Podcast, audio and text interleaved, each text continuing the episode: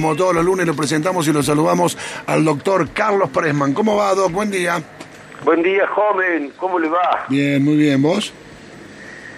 Bien. Acá intentando retomar Sí.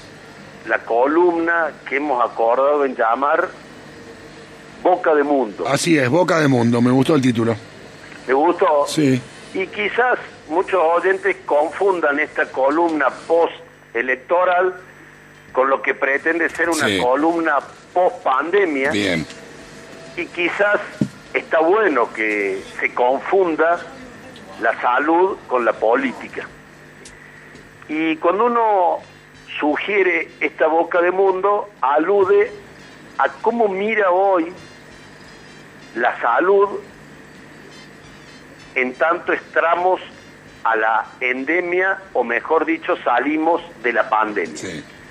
Esta columna es una columna post-electoral, pero también es una columna post-pandemia, porque como lo hemos ido pensando todos estos lunes, la pandemia cae de manera muy brutal y estrepitosa gracias a la vacunación y probablemente la COVID-19 sea una enfermedad endémica en los próximos años.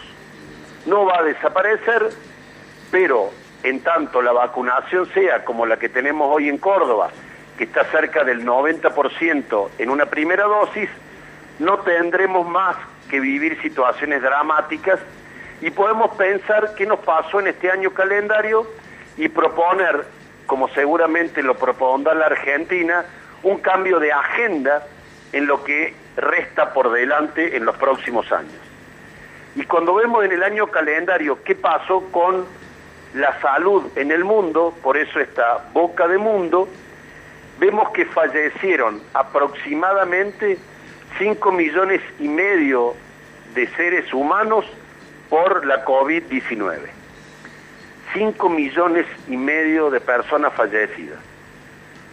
Y si pensamos en esta boca de mundo de que han muerto no de la COVID-19, sino de una, no se podría decir patología, de una causa de muerte que no suele tener expresión en el mundo, que es el hambre, han muerto aproximadamente 7 millones de personas por hambre en el mismo periodo de tiempo que murieron 5 millones y medio de personas por COVID. O sea, que aún en el momento más dramático y trágico de la pandemia, se morían más ciudadanos de hambre que de coronavirus, o por coronavirus. Sí. Y no hubo restricciones por el hambre, ¿no? Y eso no tuvo ni cuarentena, ni vacuna, ni restricción. Y agrego un último dato que va en la misma dirección de esta boca de mundo.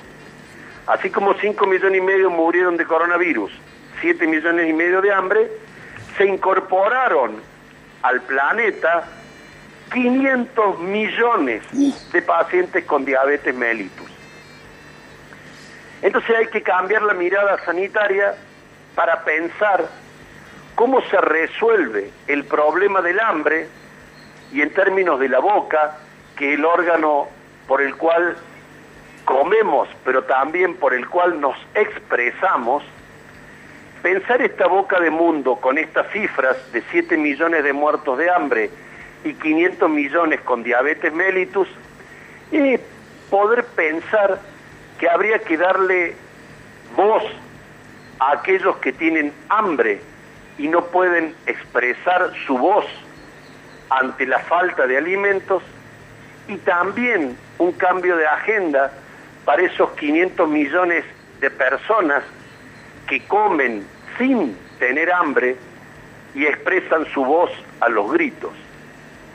En este cambio de agenda hay que pensar que para resolver esta boca de mundo hay que volver a tener la mirada en cómo comemos, cómo convivimos, cómo nos apropiamos del mundo para elaborar alimentos y sobre todo no olvidarse que aún en el peor año de la pandemia murieron 5 millones y medio de personas por coronavirus, pero por hambre 7 millones.